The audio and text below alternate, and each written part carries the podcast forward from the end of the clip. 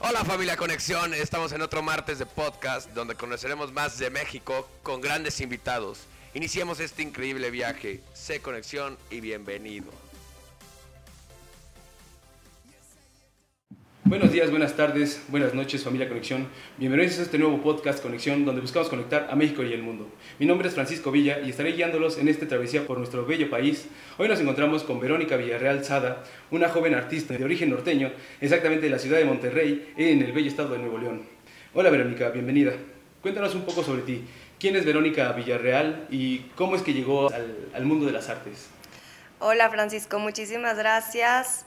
Pues Em, como bien dijiste, nací en Monterrey y siempre tuve una inquietud por el arte, siempre fui una niña que se fijaba en lo estético de la naturaleza, en mi alrededor, en todos los colores que nos rodean. Y entonces empezó mi inquietud por saber cómo iba a proceder con esta inquietud artística y me fui a estudiar artes a San Diego. Eh, también estudié artes en la Escuela Mazana de Barcelona. Y después me mudé a la Ciudad de México porque creo que aquí en la capital tenemos mucha cultura y me gusta mucho trabajar aquí porque estoy rodeada de todo lo que hace nuestro país tan hermoso. Y pues ya empecé a pintar y a raíz de eso me clavé y ya no pude dejar de hacerlo. Ahorita tras bambalinas diríamos, este, tú nos contabas que tú estudiaste más que nada joyería, ¿no? Entonces digamos, ¿cuáles fueron estos primeros acercamientos? ¿Cuáles, estos primeros, ¿Cuáles fueron estas primeras impresiones del arte que dijiste, de ahí soy, quiero hacer eso? Pues yo creo que en lo que, en lo que definía realmente si iba a ser una joyera, una diseñadora, una pintora, nunca dejé la pintura, entonces para mí fue como que me dejé llevar, por así decirlo, por lo que me gustaba. Eh, gracias a Dios, mi familia como que siempre me impulsó mucho a que lograra este objetivo y que realmente le echara todas mis ganas a ser una pintora profesional. Me costó trabajo creerlo. Eh, empecé tomando pedidos por comisión de gente que, que te dice, puedes pintar a mi abuelita, puedes pintar a mi perro y cosas así. Y ya al final empecé como a, encontrar mi propio camino, mi propia voz em, y a crear mis propias cosas que, que nacen desde el fondo de, de nuestro ser como artistas. ¿Hubo alguien que influyera así en tu vida de manera específica que dijeras, pudieras tener algún nombre o fue algo muy general en el que dijeras, esta persona me impulsó en el arte o algún artista que tú conociste o, algún, o alguna corriente artística? ¿Quiénes fueron tus mayores influencias en, el mundo del arte? Realmente no hubo una persona así como algún pintor en sí que me haya que me haya inspirado de tal manera, me refiero a, a lograrlo, ¿no? O sea, ahorita tengo muchísimas muchísimos pintores y muchísimas artistas de las cuales creo que han influido en mi vida como, como pintora, pero tal cual la persona que sí me impulsó a lograr ese objetivo fue mi mamá, porque cuando yo dudaba más de mí misma, ella era la que me decía, no, es que lo tuyo es el arte y vas y tú puedes. Me, me ayudó a poner mi primer taller, entonces como que me dio la fuerza de, de, decir, ok, lo voy a lograr y traigo el apoyo familiar y vamos a, a ver que sale, ¿no? Y ya después de eso, pues siempre me gustó el trabajo de Víctor Rodríguez. Es un artista de feño, em, muy hiperrealista, me encanta su trabajo y pues bueno, de ahí han salido muchísimas más otras corrientes que me, que me inspiran. Llegando aquí a tu pequeño estudio, me di cuenta de que hay varias este, pinturas, o sea, varios cuadros. Y digamos, ¿cuál, ¿cuál fue tu, esto me llama a preguntar, esto me lleva a preguntar, más mejor dicho, ¿cuál fue tu primera obra? ¿Cuál fue tu primera obra de exposición? Bueno, primero, ¿cuál fue tu primera obra que tú dijiste, esta es mi primera obra, ¿no? Que tú sentiste que fue tu, primera, tu primer gran logro. Por, por un lado eso, y aunado a la misma pregunta, ¿cuál fue tu primera obra para exposición? ¿Cuáles fueron y cómo se contrapondrían o cómo compararías cada una de tus dos obras? Ok, pues hay una obra que marcó mucho para mí mi carrera profesional, se llama de título Malverde. Es el rostro de un señor muy mexicano con un bigote. Em, no, de la frontera. no fue inspirado en sí en el personaje Malverde, pero ya después de que terminé la obra todo el mundo me dijo, se parece al Malverde. Yo no sabía ni quién era, pero pues bueno, se le quedó el título, ¿no? Se quedó el título de Malverde. Y es una obra que casualmente como que he estado regresando a ese estilo, que es como muy impresionista, con colores muy vivos. He ido modificando un poco mis, mis estilos, pero ahorita estoy regresando un poco a eso. Y, y esa obra le encantó a mi mamá cuando la vio. Yo la terminé cuando estaba en la universidad. Fue para un proyecto y me dijo, esta no la puedes vender. Y yo, pues bueno, ok, entonces te la regalo. y después, como al año, tuve la oportunidad de exponer en Nueva York y no tenía obra para exponer. Entonces me acuerdo que le marqué a mi mamá y le dije, necesito la obra del Malverde porque no tengo obra disponible para exponer y no puedo pasar esta oportunidad, ¿no? Entonces me dijo, bueno, te la voy a dar para venderla, pero la tienes que vender, o sea, si la ibas a vender en, no sé, en 500 dólares, la tienes que vender por 5. O sea, la tienes que vender carísima, si no, no quiero que la vendas. Y yo no estaba ni en ese nivel, ni estaba vendiendo obras tan caras pero dije, pues bueno, va. La, la puse en 4.500 dólares y se vendió en Nueva York. Entonces, para mí fue como, como que un súper logro de decir, lo que pensé que no iba a lograr, lo logré. Y fue una obra que, pues como que me impulsó a decir de que sí se puede, o sea, la gente lo está admirando, la gente lo está, o sea, evaluando en eso y qué padre, ¿no? Entonces, pues bueno, esa es la historia de la obra del Malverde. Em, después tengo una colección que se llama Ocius, mm. que son unos dibujos, unas ilustraciones de animales como mitad cuerpo y hueso.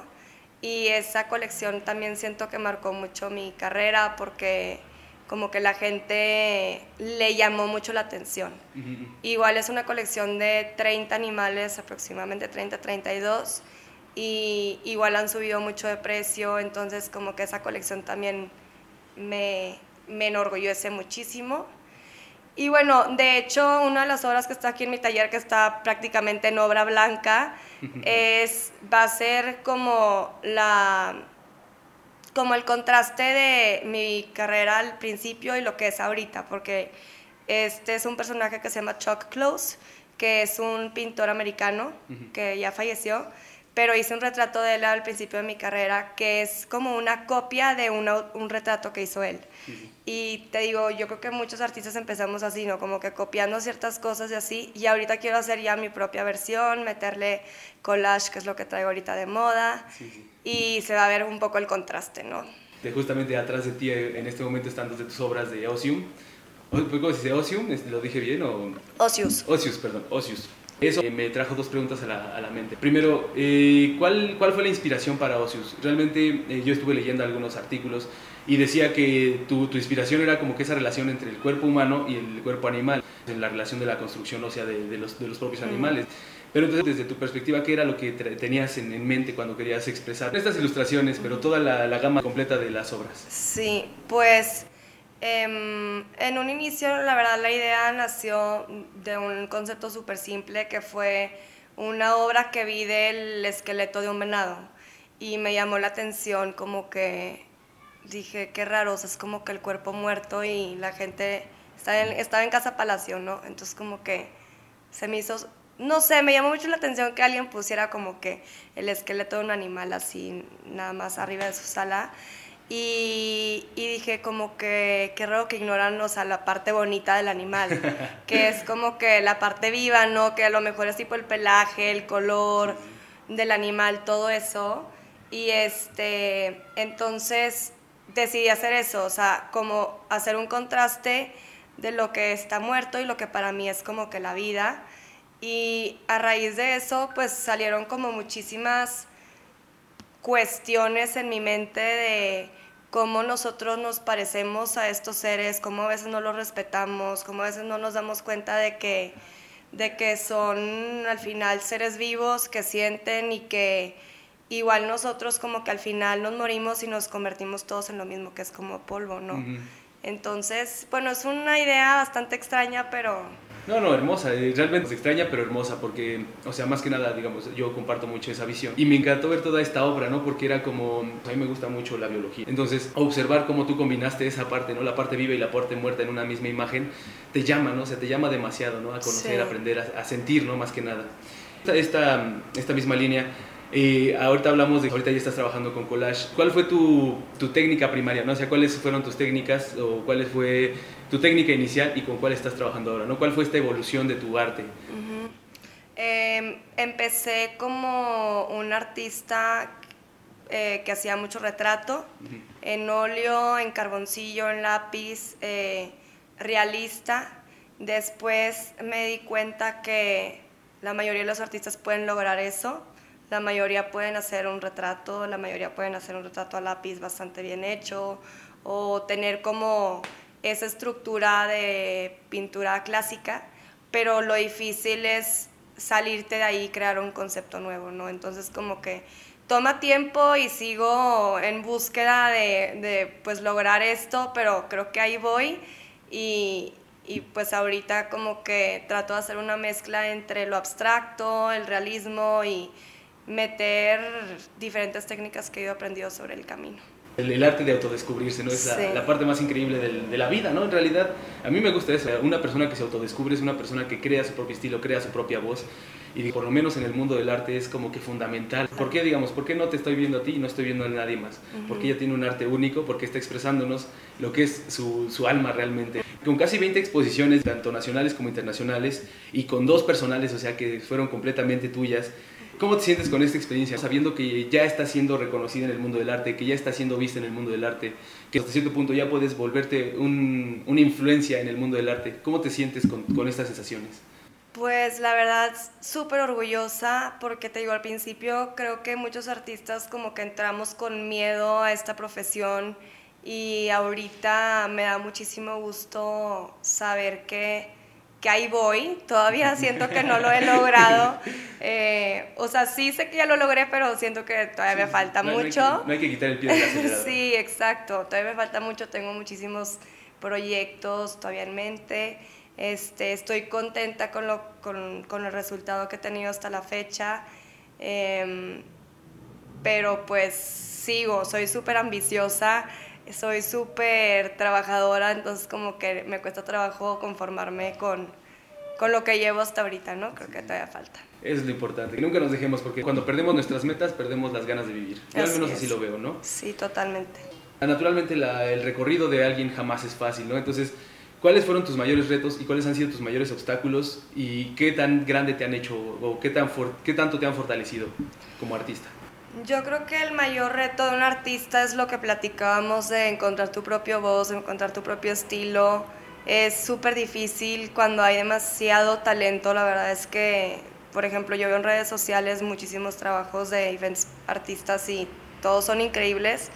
Entonces la competencia y no es la competencia, pero es como el reto de, de ser diferente a los demás es, el, es mi reto mayor, ¿no? O sea, de que distinguirme por un estilo diferente, al mismo tiempo comunicar lo que quiero este, pues comunicar a través de las obras, todo eso es un reto que me enfrento día con día y hay veces que estoy más enfocado en eso y hay veces que estoy más enfocada en nada más hacer lo que, lo que a mí me nace, o sea, también hacer trabajos por mí, ¿no? Y no tanto por el reto, pero pero pues eso me ha llevado a tomar diferentes cursos y seguir aprendiendo y, yo creo que ahí va, ahí va.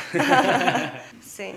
Más que nada es, seguir tus sueños, es seguir esas ganas de hacer lo que tú quieres. Y eso siempre, siempre alenta a las personas a seguir adelante. Vi que trabajaste con algunas marcas, Liverpool. Liverpool, Audi, Mercedes. Audi, Mercedes.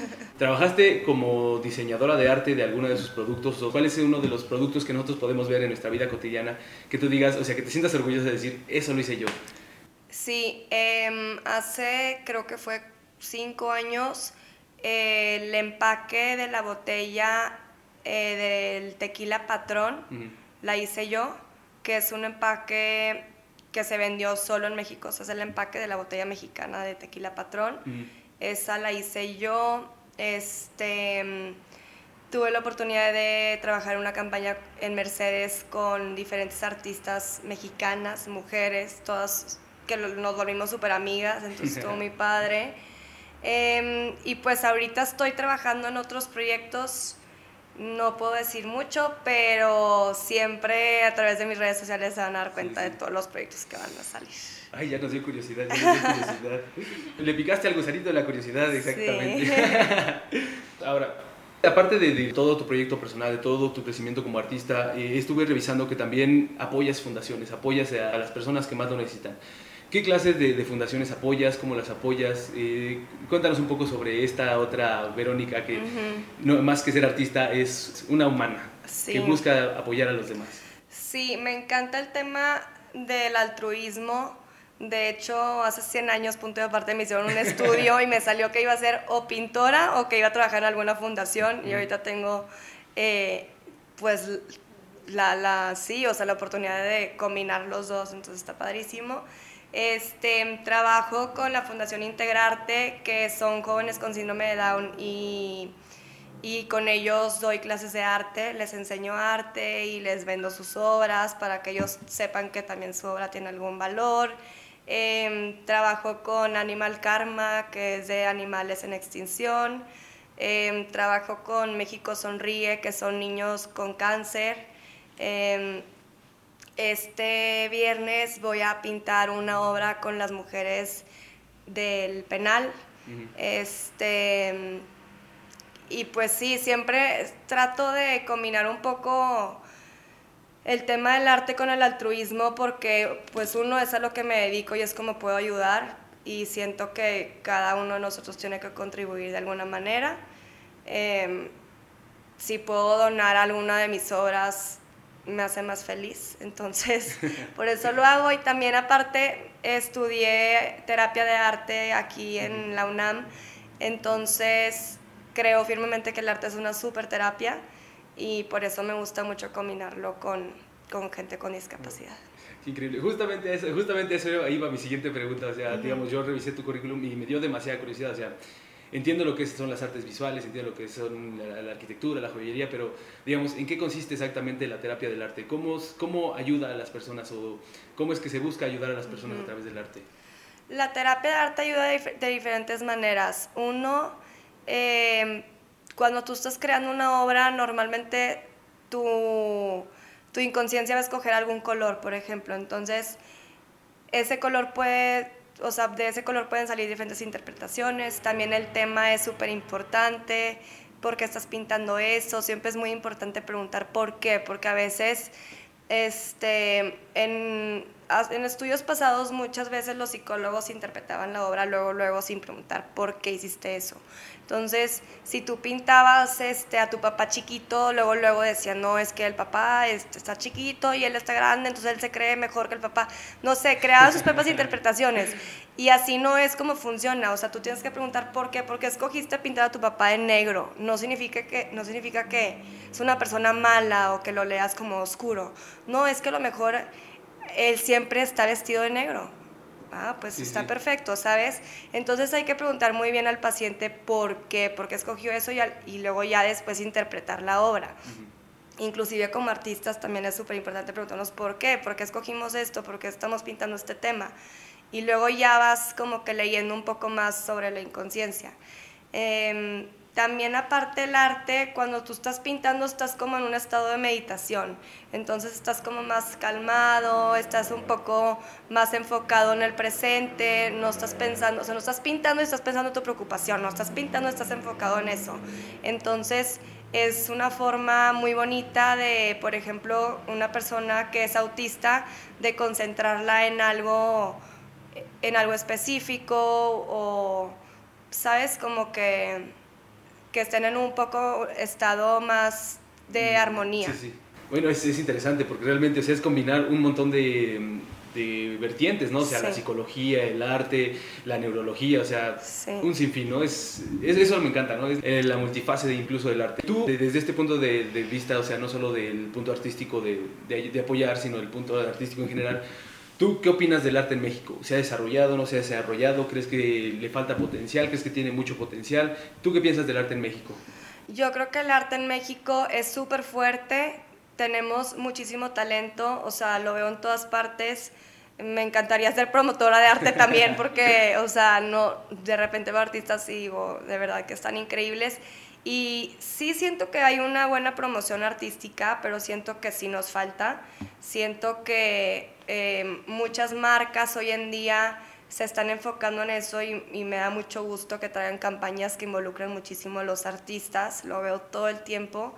Eh, pero en cuanto a lo que es nuestro gobierno, siento que le falta un poco impulsarnos ¿no? y dar, darle la voz a, a nuestros pintores para que para que se den a conocer. Siguiendo esta misma idea, ¿qué consejo le darías tú a la juventud mexicana, a estas nuevas generaciones de artistas, de literatos, ya no solo en arte, porque para mí el arte no solo es pintura, naturalmente, uh -huh. sino es cualquier vertiente artística que exista, arquitectura, literatura. Y tú como un artista que surgió de abajo, ¿no? o sea, que se tuvo que esforzar por crecer, por, por darse a conocer, ¿qué le darías o qué buen consejo le darías a los jóvenes mexicanos para sí. que sigan sus sueños? Pues Suena súper cliché, pero es verdad. Eh, tienes que trabajar todos los días, o sea, por ese objetivo. Porque yo de repente me doy un mes de descanso y va para abajo, o sea, va para abajo todo. Y te das cuenta de que es súper importante estar trabajando, es súper importante estar pensando en qué voy a hacer ahora y cómo voy a, cómo voy a ser mejor. O sea, no conformarte con lo que ya eres, sino siempre estar buscando ser mejor. Entonces, pues la verdad es que ese es mi consejo, que, que y también es súper importante creer en ti mismo, porque nos pasa a todos, eh, y más en este ámbito artístico, que va a haber gente que te va a decir que no le gusta su trabajo, que no eres buena, o alguna galería que te va a decir que no, que no vales nada, va a pasar siempre. Pero el chiste es que si tú crees en ti mismo y tú crees lo que tú eres, la gente se lo va a creer. Entonces... Eso es lo importante. Sí. Hay una, una preguntita que me surgió. Ahorita ya hablamos de Ocius. Pero ¿cuál, cuál, es tu, ¿cuál fue esa otra gran exposición personal? Eh, estuve investigando y se llamaba Vida y Muerte. ¿Es eh, una exposición completa o es solo alguna de tus obras? Mm, creo que te refieres a una que hubo aquí en la Ciudad de México. Fue una como compilación de diferentes obras de, a través de los años. Uh -huh. Sí, estuvo muy bien, me gustó porque combinamos justo eso, o sea, como que obras de Ocius con un poco de los cráneos, con un poco de algunos retratos nuevos que tenía. Este, pero no sé, para mí una de las más importantes fue en Miami el año pasado, uh -huh. porque iba patrocinada por Don Julio y Don Julio fue un, una gran marca con la que sigo trabajando. Eh, hicimos un proyecto padrísimo para una campaña, hicimos un eventazo y fue como para mí un súper logro de estar en Miami en la semana de Art Basel y, y hacer un súper evento. Dar confianza aquí. Este, no sé si pudiéramos, vamos a realizar un live, pero no sé si nos pudieras dar un recorrido por tu, por tu estudio, sí, saber, claro. para ver cómo es que trabajas, para ver cómo es que se, se siente el ambiente artístico en, en esta sí, casa, claro. ¿no? Terminaríamos este podcast después de mm, una, un último comentario y a partir de ahí no sé si pudieras darnos un recorrido por, por tu estudio, ¿no? Más que nada porque sí. a mí me llama mucho la curiosidad y siempre quiero, quiero conocer a los artistas y a los y a los pensadores a profundidad, ¿no? ¿Cómo okay. es que desarrollan sus, sus, ideas? Mm, ¿Cómo podrías definir tú el arte en tus propias palabras? Ok. este... Perdón, creo que te la puse difícil. Sí. eh, pues el arte en mis propias palabras no tiene que ser en una palabra, ¿verdad? No, no, no, no, no las palabras este, que sean necesarias. Yo creo que el arte es como la inconsciencia de la creatividad. Sí, sí. Entonces es justo la inconsciencia, conciencia más bien explayada en creatividad, ya puede ser música, ¿no? Este, o cualquier forma creativa. Muchas gracias. Eh, gracias. Déjame despedirme de nuestro público para que podamos sí, seguir con este bonito live. Claro. Eh, muchas gracias por acompañarnos y brindarnos un poco de su tiempo, y más a ti, Verónica. Sigan con nosotros y únanse a la familia Conexión. Conoce más México, conoce Conexión Cultural. Muchas gracias. Sé Conexión. Gracias. Muchas gracias por conectarte con nosotros. No olvides escuchar nuestro siguiente podcast, Sé Conexión. Hasta la próxima.